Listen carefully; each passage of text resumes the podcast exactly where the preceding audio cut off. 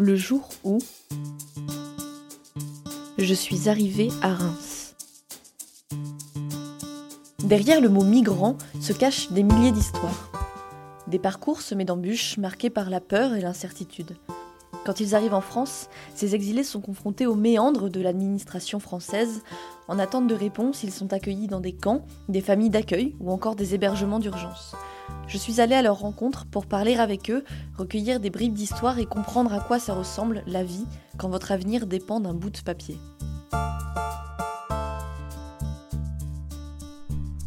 Je me suis rendue au camp de la rue Henri-Paris à Reims, qui depuis le mois de juin ne cesse de s'agrandir. Une centaine de personnes y vivent dans des tentes bleues ou des cabanes faites de planches en bois et de bâches. La plupart viennent des pays de l'Est de l'Europe, mais certains sont originaires d'autres continents. La première personne que j'ai rencontrée vient du Kirghizie ou Kyrgyzstan, un petit pays qui appartenait autrefois à l'URSS. Ce jeune homme de 26 ans, nous l'appellerons Mehdi. Arrivé en France il y a plus de 7 mois, il a atterri à Reims au mois d'août. Dans son pays, il se sent en danger parce qu'il est ouvertement opposé au gouvernement en place. S'il rentre, il risque une affaire pénale et peut-être la prison. Ici, il vit dans une tente et parcourt tous les jours 8 km pour manger et se doucher à Ozanam, une association humanitaire rémoise. Mehdi, comment vous êtes arrivé ici? Euh, Il y a trois semaines, j'appelle 115 parce que moi, je ne savais pas où, qu'est-ce qu'il faut faire, euh, tout ça. Euh, c'est les jeunes que j'ai rencontrés à Ozanam qui proposé de venir ici parce qu'ils me proposaient une propre tente, un matelas, des couvertures et tout ça. Et il y, a des, y a des bénévolats, des jeunes qui, qui, nous aident, des voisins qui ramènent de nourriture, qui aident avec des démarches administratives. Ici, c'est plus, plus simple que par rapport à rester toute seule. Ces bénévoles dont parle Mehdi, je les ai rencontrés. En particulier ceux du collectif Sauf qui peut, très impliqués sur le camp rémois. Leur aide permet, comme l'explique le jeune homme, d'alléger un peu le quotidien de ces exilés un quotidien qui n'est pas toujours simple. C'est très difficile à cause de froid, à cause de froid humidité, et à cause même j'ai un petit batterie externe. Euh, je peux pas charger euh, si je veux même si je vais si je mange à Ozanam le matinée, le journée, après le, soirée j'ai besoin de faire quelque chose pour trouver euh, pour trouver la nourriture. Et c'est quoi le, plus dur dans le fait de vivre à la rue? Le plus difficile, c'est ce manque d'hygiène. Je me sens mal à cause, à cause d'eux. Je ne peux pas me doucher, je ne peux pas brosser les dents chaque, chaque nuit à cause de l'hygiène. C'est tout ça. Et euh, vous faites comment pour vous laver d'ailleurs Qui est-ce qui vous procure euh, les douches? Les douches, il faut aller à Ozana, mais c'est que 5 jours par semaine. Et après le week-end, je peux prendre rendez-vous pour me doucher dans, dans le foyer à côté se doucher, aller aux toilettes, des gestes qui pour la plupart d'entre nous sont devenus presque machinaux, sont pour ces gens des tâches très laborieuses. Pour apporter un début de solution, les bénévoles et quelques migrants ont construit des toilettes. Alexandra, l'une des bénévoles du collectif, nous y amène. Je suis en train d'ouvrir les toilettes, les toilettes du camp. Qui est-ce qui les a construits euh, C'est Idriss, hein, euh, Philippe, euh, voilà, ils sont nombreux. Philippe, c'est un bénévole qui fait partie du collectif Sauf qui peut. Et Idriss, euh, c'est euh, un ancien du camp, donc il revient de temps en temps sur le camp pour euh, donner un coup de main. Je sais qu'on arrive à se procurer des petites palettes, comme vous pouvez voir là, juste en dessous. Ensuite, bah, des morceaux de planche, comme vous pouvez le voir, une bâche, et puis des portes qui ont été récupérées. On a deux morceaux de fer pour tenir tout l'élément. Donc deux petites portes, un petit cadenas pour fermer. Euh, parce qu'apparemment il y a un conflit sur le terrain, des, personnes qui sont très organisées, qui ont envie que les toilettes restent propres. L'armée du salut autorise les toilettes, mais à des, c'est des horaires bien précis, donc euh, euh, on ne peut pas y aller à, chaque fois. Les difficultés du quotidien, comme celle de l'hygiène, s'ajoutent aux démarches administratives. Demander l'asile s'avère souvent très complexe, surtout quand on ne parle pas la langue du pays d'accueil. Mehdi en a fait les frais. La seule difficulté ici en France, c'est bureaucratie. Parce que en fait, c'est très. C'est difficile pour trouver, euh, pour, pour trouver solution pour ton souci, pour ton question. Parce que si tu vas voir un organisme, c'est sûr, il, il dira, il va voir l'autre, il joue ping-pong à chaque fois. Voilà. Je suis allée rencontrer Ibtissam, une des bénévoles du camp, connaît de près les parcours sinueux de ces gens. Ibtissam, est-ce que vous pouvez nous parler un peu de vous? Alors moi je suis euh, bénévole euh, sur différentes euh, structures. en tout cas ce sont des associations qui militent effectivement pour le droit des étrangers et pour une socialisation, une inclusion de ces personnes-là. J'étais quelqu'un qui était plutôt attiré par le droit du travail. Et puis au fur et à mesure du temps, j'ai été happée par le droit des étrangers parce qu'il y avait un besoin de maîtriser en fait la, question pour pouvoir mieux aider et accompagner les personnes à ce niveau-là. Donc euh, je me suis formée toute seule sur le tard et j'ai fait aussi une formation sur mes données personnelles euh, à la Sorbonne. Quand ils arrivent à Reims, les demandeurs d'asile doivent se rendre à la préfecture de la Marne, à Châlons-en-Champagne. Ils doivent déposer leurs empreintes pour que l'État s'assure qu'ils ne sont pas dublinés, c'est-à-dire qu'ils n'ont pas déposé leurs empreintes dans un autre pays européen. Si c'est le cas, la France a six mois pour les transférer dans le pays en question, à condition que celui-ci les accepte. Si ce n'est pas le cas, c'est l'OFPRA, l'Office français de protection des réfugiés et apatrides, qui étudie leurs demandes. Pendant la durée de ces démarches, l'OFI, l'Office français de l'immigration et de l'intégration, est en charge de leur hébergement.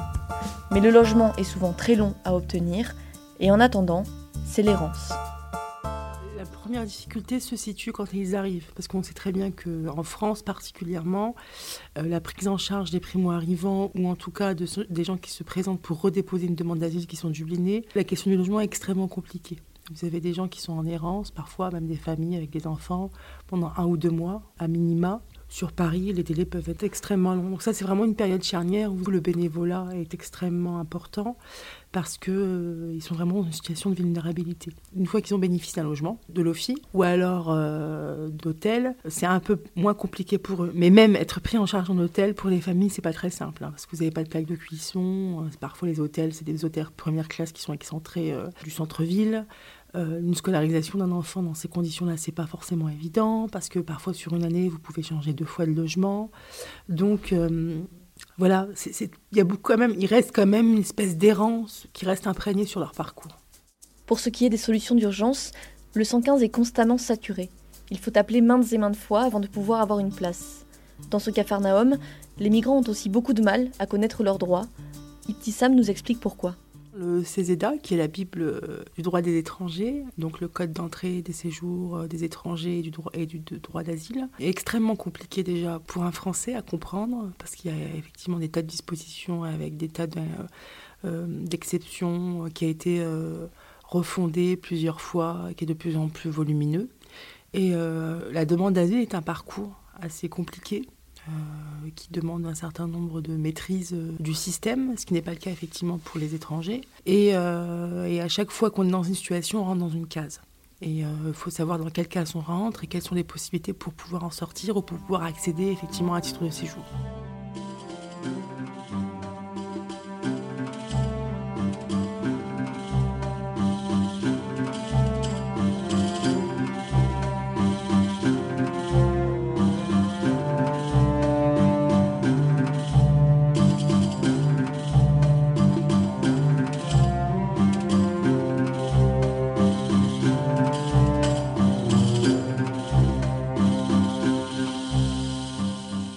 Être protégé par la France et obtenir le statut de réfugié, il faut prouver que l'on est en danger dans son pays d'origine.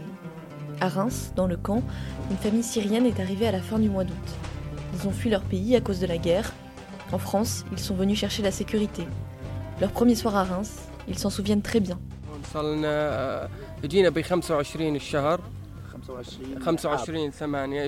C'était le 25 août. Nous avons d'abord dormi deux nuits dans un parc. Et ensuite, nous sommes venus ici. Un Algérien, Nasser, nous a aidés à nous installer dans le camp.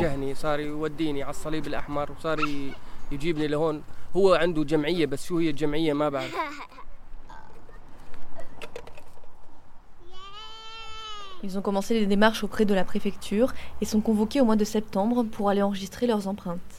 En attendant, quand je leur demande ce qu'ils font de leur journée, la réponse paraît évidente. On s'ennuie, me dit Mohamed.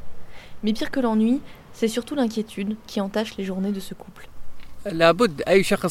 Naturellement, nous avons peur. Nous attendons une décision très importante pour notre vie. On espère que notre demande d'asile sera acceptée et que nos enfants pourront être scolarisés en France. On a besoin de passer à autre chose, de laisser derrière nous le choc qu'on a vécu en Syrie. Quand je demande à Mohamed si tout va bien, il me répond avec le sourire, il me dit que oui, il est très bien ici et que les gens sont très accueillants. La seule difficulté, me dit-il, c'est le froid la nuit dans la tente, surtout pour les enfants. Est-ce que vos enfants vont à l'école? Pour l'instant, mes enfants ne vont pas à l'école, mais j'aimerais beaucoup qu'ils puissent y aller. Le problème, c'est que je ne parle pas français. Et je ne connais rien aux démarches administratives. Ibtissam, qui dans la vie est éducatrice spécialisée, est écœurée de voir ses enfants si jeunes vivre dans ces conditions. Les fondamentaux des enfants, c'est vraiment quelque chose auquel je suis extrêmement attachée et pour qui j'ai milité. Euh, et euh, c'est extrêmement dramatique de voir ces enfants euh, errer de pays en pays, notamment liés à la procédure Dublin, où ils vont commencer une scolarité en Allemagne, la finir en France, retourner en Allemagne. alors je dis l'Allemagne comme ça pourrait être l'Italie, l'Espagne. enfin, je trouve vraiment que ce sont les premières victimes de cette politique migratoire. Je rappelle que la France est un des premiers pays à enfermer en centre de rétention administrative des enfants. Euh, ce qui n'est pas normal non plus, et que euh, cette procédure Dublin, euh, je pense qu'elle devrait être revue, parce que c'est complètement ridicule de baloter les gens de pays en pays et de ne pas permettre à des enfants qui ont déjà un parcours migratoire difficile, qui sont obligés à chaque fois de s'adapter à une nouvelle langue, à une nouvelle culture, je sais pas vous, si vous vous rendez compte quand même, vous avez des enfants qui, moi j'ai connu une situation où vous avez des enfants qui sont nés dans un pays, qui ont été envoyés dans un autre. Euh, vous avez d'autres enfants qui sont nés en France, qui sont là depuis 5, 6 ans ou qui ont engagé une scolarité pendant 5, 6 ans, qui se retrouvent déboutés avec parfois des obligations quitter territoire, territoire français pour leurs parents. Donc j'aimerais vraiment que euh, cette politique migratoire prenne aussi en compte euh, les besoins fondamentaux des enfants et pense aussi à leur intérêt supérieur et que parfois des Dublins puisse être sautée ou alors euh, remise en cause au nom de l'intérêt supérieur de l'enfant. Il y a un an, Ibtissam s'est battu pour qu'une famille serbe, Idriss, Astreta et leurs sept enfants puissent avoir un toit. Pour cela, elle a utilisé ce qu'on appelle un référé liberté. Après avoir vécu sur le camp pendant deux mois, ils ont pu enfin avoir un logement. Astreta et Idriss m'ont reçu chez eux, comme si je faisais partie de leur famille. Bonjour Qui est-ce qui, veut me faire visiter la maison Toi Vas-y, je te suis. Alors, c'est la chambre de qui ici Ça, c'est moi et ma soeur, petite Kada. D'accord. Ici, on a deux dormir. Ici, c'est chambre que dormir euh, trois sœurs, mhm. Melvana, Sabria et Dana. Et comment vous avez choisi alors qui allait dormir avec qui mm. Nous, nous choisissons comme ça. On choisit euh, n'importe. Il y a trois qui sont là, il y a un là-bas. Quand on est arrivé ici, on, avait trop de stress, mais euh, quand on a vu les chambres, tout, on a dit. Euh, comment je dire Nous, on prend ça, on était contente. regardez. C'est vrai, vous étiez content quand vous êtes arrivé ici Oui. Trop. Trop, trop dur.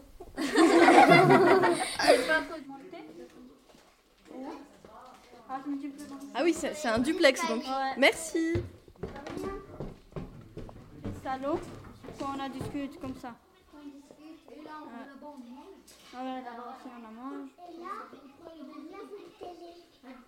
C'était quoi votre première impression quand vous êtes arrivé ici? On a parlé parce qu'on a. Oui, on, on, on, a une nouvelle maison. On, a, on est. Tout comme ça. Papa et maman, ils sont pleurés. Hein. Assis par terre, devant la table du salon, entouré de ses sept enfants, Idriss raconte son premier soir à Reims avec beaucoup d'émotion. Vidi ovako, prvo sam hteo da se zahvalim čoveku koji nas je, e, stvari njegova sad žena ili šta je, ne znam.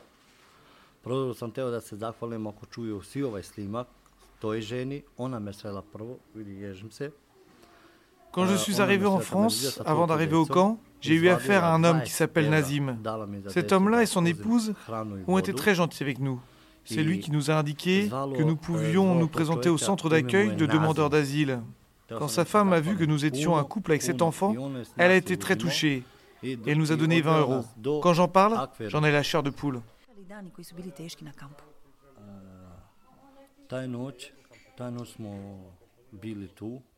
Ušli smo na veliki šator beli.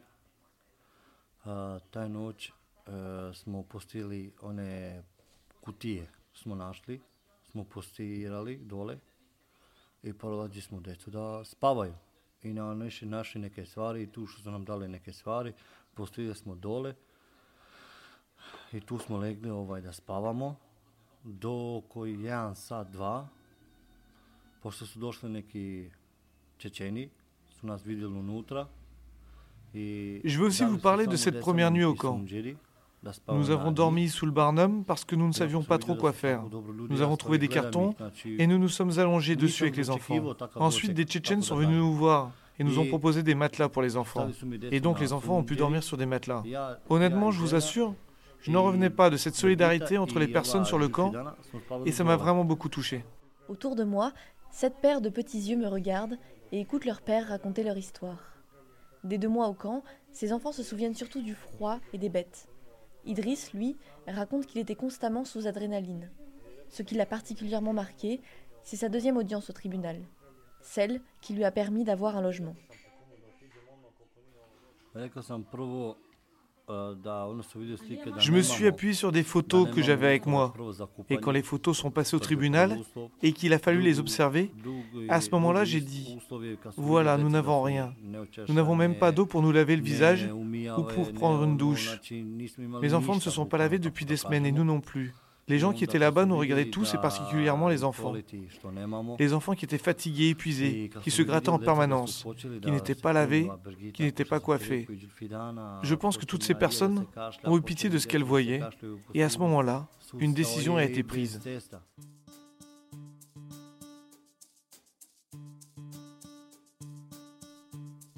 Après ces deux mois très difficiles, desquels Idriss et sa famille retiennent aussi la grande solidarité des bénévoles, ils ont rejoint Cormontreuil, près de Reims. Depuis, les enfants sont scolarisés et comme dirait Idriss, ils ont retrouvé le sourire. Mais il y a quelques semaines, ils apprenaient qu'ils venaient d'être déboutés par l'OFPRA, c'est-à-dire que leur demande d'asile n'a pas été acceptée. Ils ont alors fait une demande de recours, mais si elle n'est pas acceptée à son tour, ils seront alors au QTF, ces quatre lettres qui signifient que l'on est dans l'obligation de quitter le territoire français. Dans ce cas, ils seront expulsés de leur logement et devront retourner chez eux dans un pays qu'ils ont fui par peur du danger.